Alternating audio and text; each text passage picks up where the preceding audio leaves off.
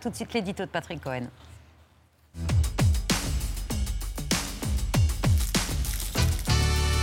Aurons-nous assez d'électricité à Noël Emmanuel Macron s'énerve contre EDF. Oui, EDF est rendu responsable du manque de courant parce que si le président nous demande de baisser le chauffage cet hiver, ce n'est pas à cause de la guerre en Ukraine. La France peut se passer du gaz russe, on l'a dit euh, déjà ici. Ce n'est pas par vertu écologique, en tout cas pas seulement. C'est parce que nous sommes démunis, que la disponibilité de notre parc nucléaire n'a jamais été aussi basse, que sur 56 réacteurs, 31 sont à l'arrêt, soit pour maintenance, soit pour un problème de corrosion découvert sur les centrales les plus récentes, que toutes n'auront pas redémarré au plus fort de l'hiver et que nous sommes déjà contraints d'importer de l'électricité et pas de l'électricité très, très propre. Elle vient pour beaucoup euh, d'Allemagne et de centrales à charbon ou au gaz. D'où le coup de chaud ou la surtension, comme on voudra, euh, hier d'Emmanuel Macron.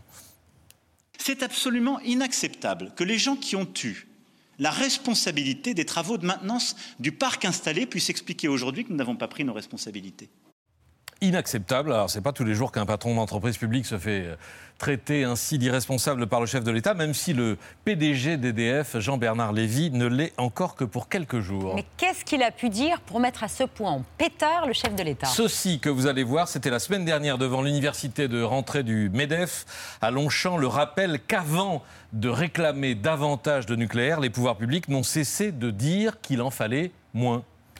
Pourquoi on n'a pas assez d'équipes formées? Eh bien parce qu'on nous a dit, non, votre parc nucléaire, il va décliner. S'il vous plaît, préparez-vous à fermer des centrales. On a d'ailleurs déjà fermé les deux premières. on nous a dit, et d'ailleurs ce sont encore les textes en vigueur au moment où on se parle, on nous a dit, préparez-vous à fermer les douze suivantes. Alors nous, évidemment, avec la filière, on s'est dit, bah, on fait quoi? Bah évidemment, on n'a pas embauché des gens pour en construire 12, on a embauché des gens pour en fermer 12. 12, c'est les 14 réacteurs qui devaient s'arrêter, moins les deux qui ont effectivement euh, euh, fermé euh, il y a deux ans, les deux réacteurs de Fessenheim. Décision assumée et saluée comme historique par la ministre de l'écologie de l'époque, une certaine Elisabeth Borne. C'est un moment historique parce que, comme vous le soulignez, ça fait des années qu'on dit aux Français qu'il faut baisser la part du nucléaire dans notre électricité. Cette décision, elle est prise. Le décret que j'ai signé avec le Premier ministre, il est ce matin au journal officiel. Et samedi prochain, le premier réacteur de Fessenheim s'arrêtera. Fessenheim qui produisait chaque année 10 à 12 TWh, 12 milliards de kilowattheures, l'équivalent d'environ 3000 euh, éoliennes qui nous auraient bien été utiles ces temps-ci, mais dont Emmanuel Macron a défendu hier ainsi la fermeture. Fessenheim était une entreprise, pardon, une centrale sur laquelle il n'y avait plus de travail de maintenance depuis plus de cinq ans. L'analyse factuelle qui a été faite, c'est qu'il était le choix le plus rationnel était en effet de confirmer sa fermeture. Il a raison Non, ce n'est pas vrai. Fessenheim était une centrale euh, ancienne mais viable et sûre, qui aurait pu être prolongée une dizaine d'années d'après les experts.